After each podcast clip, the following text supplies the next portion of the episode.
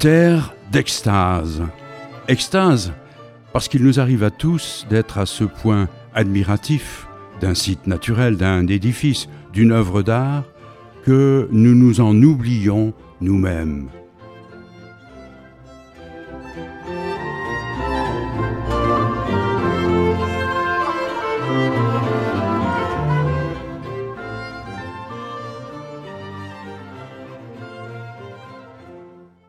Bonjour chers auditeurs.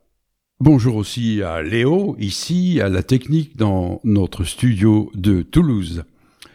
Pour cette première émission de la rentrée 2023-2024, nous vous proposons de rencontrer un artiste peintre dont la démarche créative a de quoi surprendre et même fasciner. Certains auditeurs s'étonneront de notre choix de parler aujourd'hui de peinture à la radio. Qu'il soit rassuré, ce que vous dira le peintre concerne les généralités de son art et surtout la méthode personnelle qu'il a développée. Par la suite, vous pourrez toujours vous rendre dans son atelier pour admirer de près ses peintures et sa grande maîtrise artistique. Ce peintre, c'est Jean-Pierre Bailey. Né le jour de Noël 1957, il vit et travaille à Damiat, dans le Tarn. Nous nous sommes rencontrés à Sorèze, alors qu'il travaillait durant l'été dans l'atelier d'une consoeur, la plasticienne Catherine Huppé. Pourquoi sa démarche fascine-t-elle? Eh bien, peut-être parce qu'elle est atypique et qu'elle fait appel un système, oui, un système. On en conviendra, ce mot est assez inhabituel dans le vocabulaire d'un artiste peintre. Ce système, donc, se caractérise par un commencement pictural abstrait. Est-ce à dire alors que les peintures de Jean-Pierre Baillet sont des peintures abstraites? Non. Non, ces peintures sont figuratives, d'une certaine réalité reconnaissable, bien que symbolisée, pourrait-on dire, et qu'elle se réfère de temps à autre à un art du passé. Prenons cette notion dite de l'abstraction en peinture. Elle mérite d'être commentée. Disons d'abord que l'abstraction pure n'existe pas. Pourquoi? Eh bien, parce que même non reconnaissable à l'aune de la réalité qui nous entoure, un tableau est toujours figuratif de quelque chose. Il peut l'être des émotions du peintre, de ses préoccupations chromatiques, musicales, de ses états d'âme, d'une attitude mentale, d'un idéal esthétique, de forme et de ton plus ou moins définissables. Ce qu'il y a de véritablement fascinant dans l'art de Jean-Pierre Baillet, c'est qu'il nous fait assister simultanément et en direct à la naissance jumelée de la composition et de la figuration. Comme vous l'entendrez dans un instant, cette naissance est le fruit d'un subtil cheminement qui lui appartient en propre, un cheminement très chronophage d'ailleurs, disons-le, mais visiblement cela ne compte pas pour ce peintre prêt à toutes les contemplations, toutes les attentes pour laisser apparaître la peinture, pour qu'elle se révèle au grand jour dans toute son unicité. C'est d'ailleurs à la fois étrange et plaisant de voir le peintre qui, depuis le fauteuil qu'on lui a installé, se précipite par intervalles pour répondre à l'appel de son tableau à trois mètres de lui. L'ayant longuement contemplé de loin, il y appose tout à coup les deux ou trois touches de couleur, fruit de sa patiente réflexion, et s'en revient s'asseoir. Le peintre Pierre Bonnard a dit que l'œuvre d'art est un arrêt du temps. Et cette remarque prend tout son sens pour celui qui a la chance d'assister à la mise en œuvre par Jean-Pierre Baillet de son système. Bonjour Jean-Pierre Baillet. Vous êtes artiste peintre. Vous êtes euh, actuellement euh, dans l'atelier de Catherine Huppé pour euh, quelques semaines. Et puis, vous êtes en train de travailler. Vous n'arrêtez pas de travailler d'ailleurs. Et hier, j'ai eu la chance de voir votre début sur un quadriptyque. votre début, le début, c'est-à-dire que vous avez entamé le travail pictural sur ces quatre toiles en fait qui sont collées les unes aux autres et j'étais vivement impressionné par euh, la façon dont vous travaillez. Alors vous parlez, euh, ça je le sais parce que vous me l'avez dit hier, d'un système, euh, on pourrait dire que c'est une méthode, c'est un cheminement et quand on vous voit travailler, on se dit que vous êtes en dialogue permanent avec la toile, que vous semblez savoir, mais de façon lointaine et intuitive, euh, qu'il y a euh, une figuration, une représentation dans euh, la toile, qui pour l'instant, surtout hier, était encore vierge pratiquement, mais touche par touche, séance de, de, regard l'une après l'autre, vous construisez quelque chose et on voit venir une peinture, votre œuvre.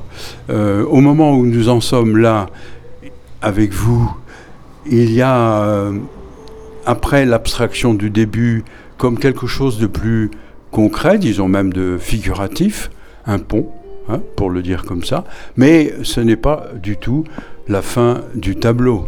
Alors il finira quand ce tableau? Alors il devrait finir normalement avant la fin de l'exposition. Euh, c'est-à-dire autour du 20-22 août. Voilà. Euh, donc euh, c'est que ça quand même ça approche et il sera fini obligatoirement parce que je me suis quelque part imposé de le terminer à l'issue de cette expo. Et je vais essayer de respecter cette, euh, cette sorte d'engagement et de défi même, hmm. vu le format. Oui, oui, en et alors ensuite, euh, à quel moment euh, une toile est terminée Il faut se, se, poser la question de savoir si ce qu'on peut éventuellement ajouter va apporter quelque chose et il arrive parfois qu'on se trompe. Oui, c'est ça. On aurait dû s'arrêter plus tôt et Exactement. on pas. Et alors, donc, il y a une espèce de suspense pour vous, comme ça, qui est... Euh, euh, entre, vous êtes partagé entre deux idées, l'idée d'apporter euh, quelque chose de plus, de, en intensité, en représentation, enfin, et puis en d'autres critères, et puis l'idée de savoir s'arrêter à temps. alors, est-ce qu'elle va vous dire puisqu'on parlait tout à l'heure d'un dialogue, alors on peut continuer dans cet esprit-là, est-ce que la toile va vous dire clairement, arrête, arrête Jean-Pierre Baillet, c'est fini? Oui, c'est possible aussi, simplement parce que, bon, là j'utilise du fusain. Ah oui. Euh, du fusain que je traite d'une façon un peu particulière. Euh, je l'arrose, je je fais des tas d'opérations avec ce fusain qui est un, outil très souple. Vous l'arrosez de, de quel Alors j'arrose avec de l'eau. De l'eau. Et donc euh, il suit son chemin, mais il y a peut-être à un moment donné une saturation du support. Donc euh, cette toile, effectivement, peut me dire euh, stop. quand je vois que c'est à la limite, je, justement, je lève un peu le pied, si je puis dire, pour euh, prendre le, recul nécessaire en temps et en, regard aussi. Voilà. Et je préfère euh, passer beaucoup de temps à regarder et finalement avoir un geste peut-être un peu plus sûr quand euh, je sens qu'il est nécessaire. Oui, alors là justement dans l'atelier où vous travaillez à Sorèze en ce mhm. moment, il y a un certain espace, il y a un, recul de plusieurs mètres entre votre chaise qui est là-bas et puis c'est ce, quadriptyque. Et j'ai pu voir que hier notamment, euh, vous faisiez une longue euh, pause, non pas pour vous reposer du tout, je crois, mais parce que vous vouliez approfondir votre regard sur euh, ce qui était en cours et savoir quelle serait l'étape suivante, en fait. C'est ça? C'est tout à fait ça, oui. Alors je tiens compte de, l'équilibre qui, qui, finalement est, pris en compte dès le départ, puisque je n'ai pas de projet initial, comme on l'a souligné, et je construis euh, de façon euh, très abstraite. Donc euh, à partir de là, je suis obligé de tenir compte, en tout cas je me l'impose aussi, d'équilibre, de, de, clarté, d'ombre, de, lumière et de masse. Est-ce qu'on peut approfondir avec vous un instant la, mhm. notion d'équilibre Oui, alors ça c'est pareil, c'est très subjectif. Euh, j'essaie de garder à, la toile une certaine dynamique dès le départ d'ailleurs, euh, en posant des, alors soit des couleurs, en l'occurrence là c'est en noir et blanc, euh, soit donc euh, le fusain, des masses de fusain que j'étale de façon euh, très anarchique, volontairement pour me créer des surprises. Ah, Et à partir de ça, donc, j'essaie de me mettre en, à l'écoute, alors visuellement, de, de, mes tâches initiales et aussi à l'écoute de ce qui se passe autour de moi, proche ou de manière lointaine, c'est toujours la même, la même chose. Il y a forcément un apport du monde qui m'environne. Voilà.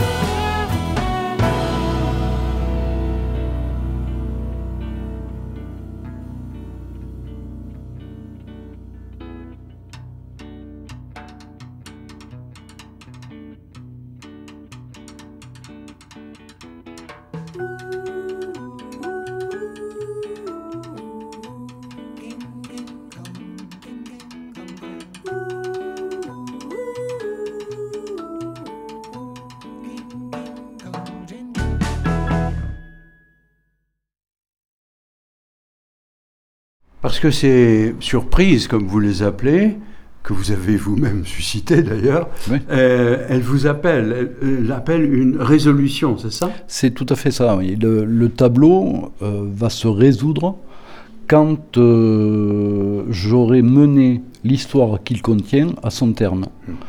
Mis à part tout. Qui est pour vous une surprise aussi. Alors, qui est, qui est une, une, surprise, mais qui se révèle à un certain moment de, de la réalisation.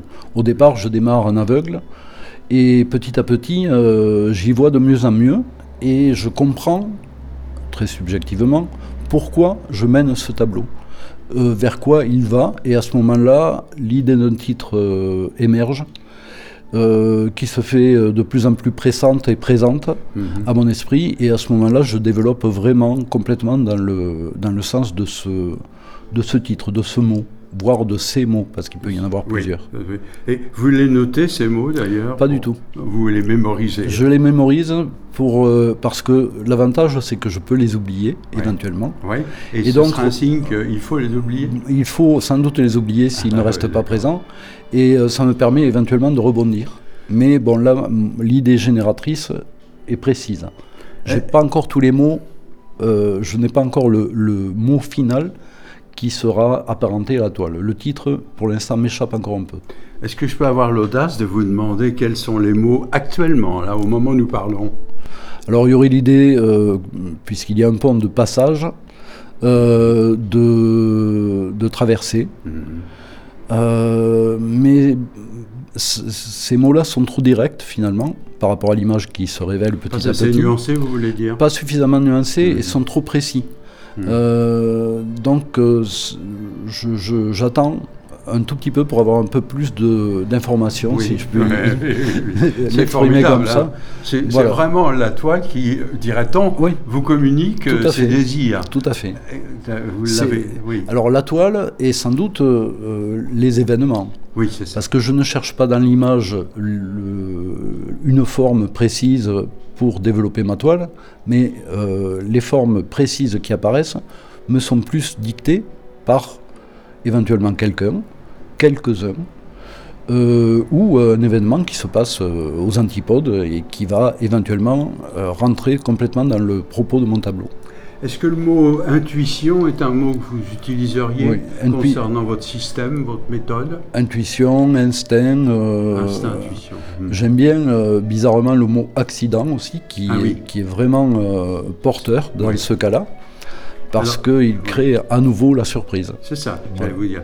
Mais la surprise tout à l'heure, c'était vous qui l'aviez créée. Oui. Là, l'accident, on suppose que c'est la toile qui le crée. La, la toile des éléments que vous avez apportés, non? Voilà, cette forme de, dont je parlais tout à l'heure, de peut-être de saturation de la toile, ah peut aussi euh, générer un accident supplémentaire.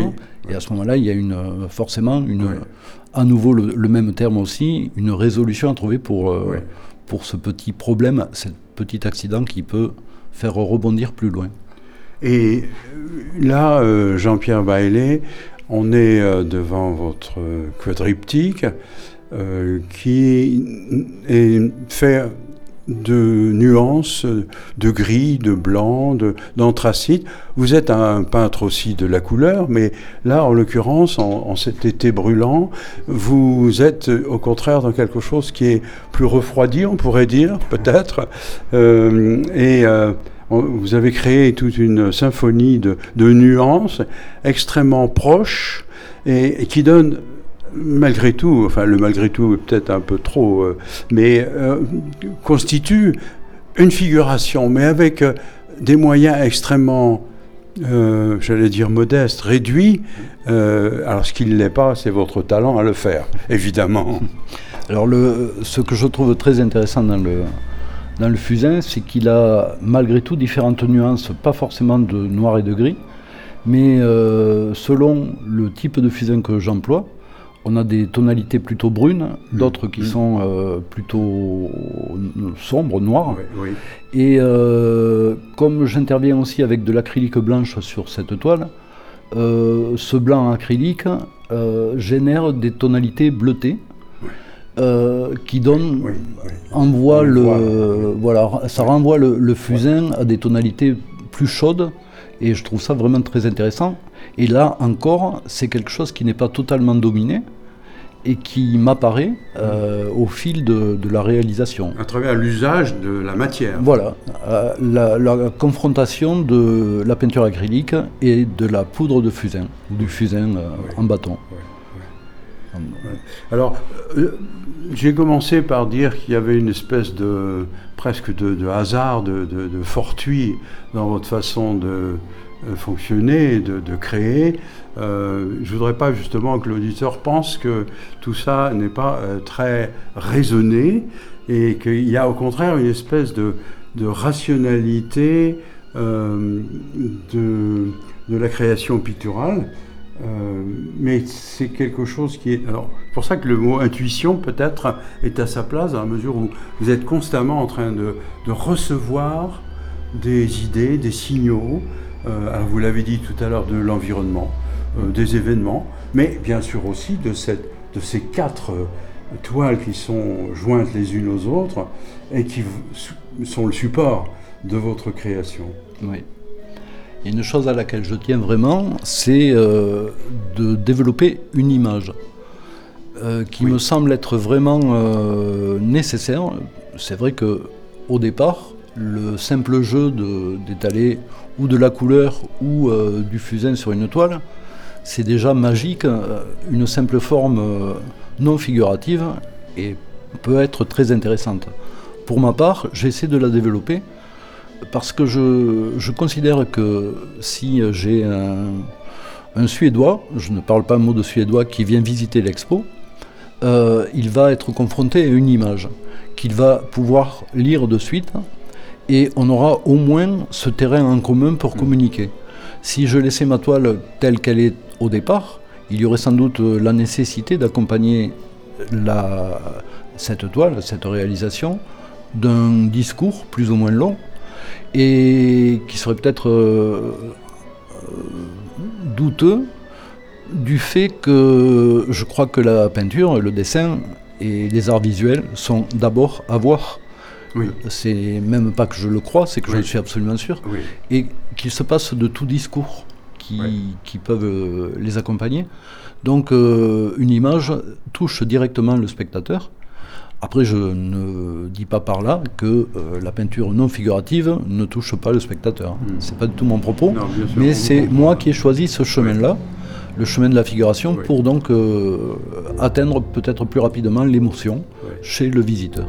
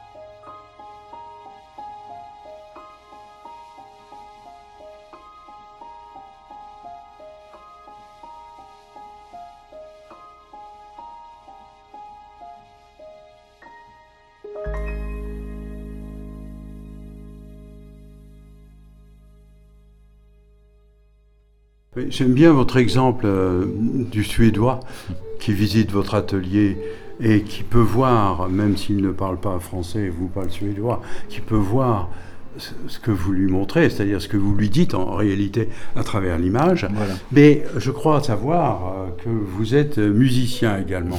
Évidemment, c'est pas, c'est une porte ouverte que de dire que euh, la musique euh, parle à, tout le monde, par-delà, à travers et au-delà des cultures. Et, et, donc ça, ça joue pour vous aussi cet aspect musical? Oui, ça joue beaucoup, je pense, parce que ce qui me fascine dans la musique, c'est l'improvisation. Et j'ai l'impression de, réunir les deux, justement, les deux disciplines, euh, en ce sens que ma peinture est aussi une forme d'improvisation et qu'elle se résout, j'emploie à nouveau ce terme, euh, sur euh, un tableau fini, comme une boucle de jazz, une ligne harmonique de jazz résout sur l'accord au repos merci pour euh, la poignée que vous me tendez là de, de lignes harmoniques, parce que justement, euh, vous dites euh, j'improvise aussi, hein, et quand vous êtes devant votre tableau, on pourrait faire aussi un parallèle avec l'écriture, pour le coup. Alors l'écriture musicale ou l'écriture tout court, mhm. l'écriture romanesque par exemple. En, écriture, on, parle maintenant, euh, c'est un peu, un peu savant, mais c'est intéressant, d'intertextualité. C'est-à-dire qu'on veut dire par là que tout écrivant, toute personne qui écrit, et surtout si c'est une création littéraire, va avoir en tête tout ce que les autres, ou en tout cas une partie de ce que les autres ont pu écrire avant elle ou avant lui. Mhm. En jazz, vous venez de donner un exemple, la ligne harmonique, c'est euh, euh, sans parler du jazz seulement, Stravinsky, à un moment donné, euh, emploie des, dans ses euh, symphonies ou ses concertos, il emploie des chants populaires, folkloriques.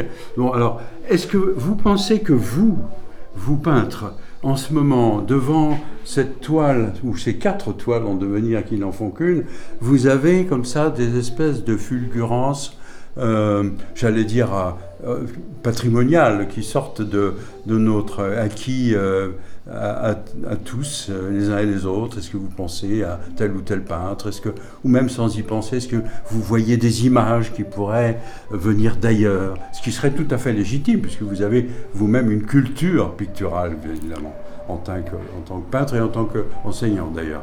Il est certain que ne pas avoir de référence serait l'idéal. N'avoir rien vu auparavant serait aussi euh, parfait. Et malheureusement, ou peut-être heureusement, on profite de ce que nos prédécesseurs ont, fait. Et c'est quand même une chance. Et je, sans me référer à l'un ou l'autre, j'ai forcément, euh, sans le vouloir, des influences présentes qui seront peut-être plus euh, tournés vers euh, éventuellement la Renaissance, mais ah euh, bon, je, pourrais faire référence à Léonard de Vinci par exemple, mais il y a tellement d'artistes au fil de l'histoire de l'art qui sont qui me fascinent. Puis vous avez tellement regardé, je suppose, voilà, de peinture. C'est très difficile de, je, je, pourrais je pourrais citer, alors c'est vraiment très paradoxal peut-être, mais euh, Jackson Pollock. Euh, qui a voilà qui a pris vraiment euh, qui, a, qui, a, pris vraiment des libertés. Je pourrais citer énormément d'artistes qui ont peut-être même des pointillistes ou des, les impressionnistes mhm. dans leur méthodologie, dans leur façon d'approcher la peinture. Et donc finalement, je ne m'interdis rien en peinture. J'utilise aussi bien le trompe-l'œil que, que le dripping, que, voilà, que le dessin formel. Euh, rien n'est rien n'est interdit. Et finalement, je pioche un peu dans, dans, ce que les précédents ont fait. Ce qu'on peut entendre euh, entre les lignes chez vous, là, c'est que bah, au moins vous avez euh, endossé ou hérité d'eux une liberté, une liberté d'action. au, au, moins, cet héritage-là, si on peut l'appeler comme ça, il est, bon, il est très présent. La liberté dans la peinture ou dans l'art en général, c'est vraiment primordial. C'est ce qui permet aussi, puisqu'on parlait de musique, à un musicien, alors je, ramène ça plutôt au jazz parce que c'est vraiment le, le, secteur dans lequel ça s'exprime le plus, mais cette improvisation mm. est très présente. Et bien que la, base harmonique soit la même pour tous. Et euh, dans ma peinture, effectivement, je fais sans doute une petit, un petit clin d'œil à une peinture dite classique, mais euh, ce qui serait la base harmonique en musique, et, mais j'improvise en permanence sur cette euh, base-là. Voilà. Et pour finir, est-ce que les gens euh, qui voient votre peinture, qui vous voient peindre aussi, mhm. n'ont pas au contraire l'impression que c'est une peinture un peu savante? Alors c'est possible, savante peut-être liée au dessin, tout dépend de la personne qui regarde. savante aussi parce que, comme le disaient tout à l'heure certaines visiteuses, euh, on est devant une image qui nous parle de suite, qu'on croit reconnaître, on croit s'être baladé dans, certains de ces lieux, et finalement, euh, rapidement vient une, interrogation, parce que en fait ces lieux n'existent pas, que dans mon imaginaire, et donc euh, ils doivent receler sans doute une sorte d'étrangeté qui fait que le spectateur va à ce moment-là rentrer beaucoup plus dans l'idée du tableau que ce que l'image lui délivre au départ.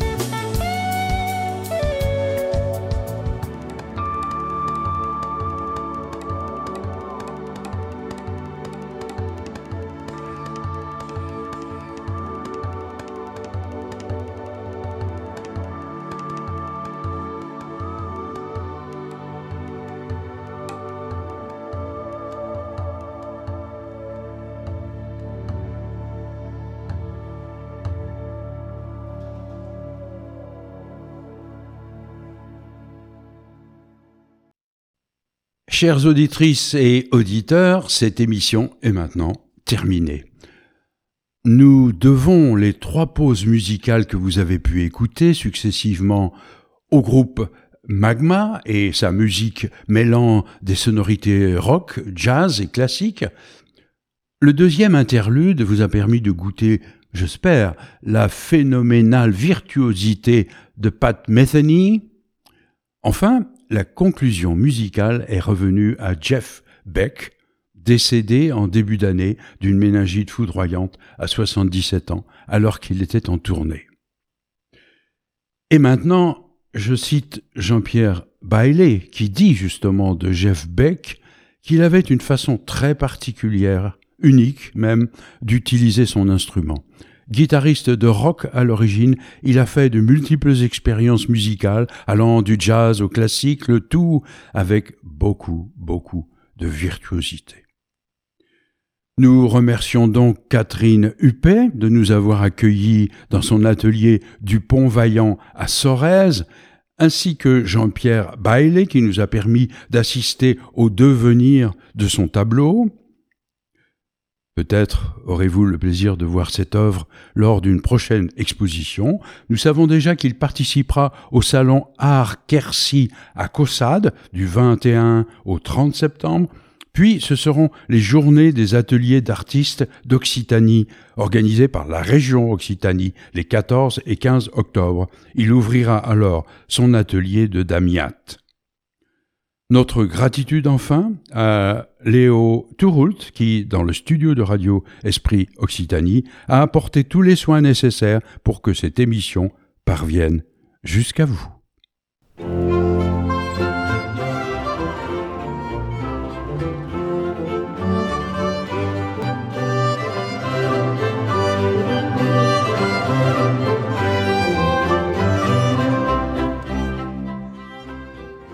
Occitanie, terre d'extase. Extase, parce qu'il nous arrive à tous d'être à ce point admiratifs d'un site naturel, d'un édifice, d'une œuvre d'art, que nous nous en oublions nous-mêmes.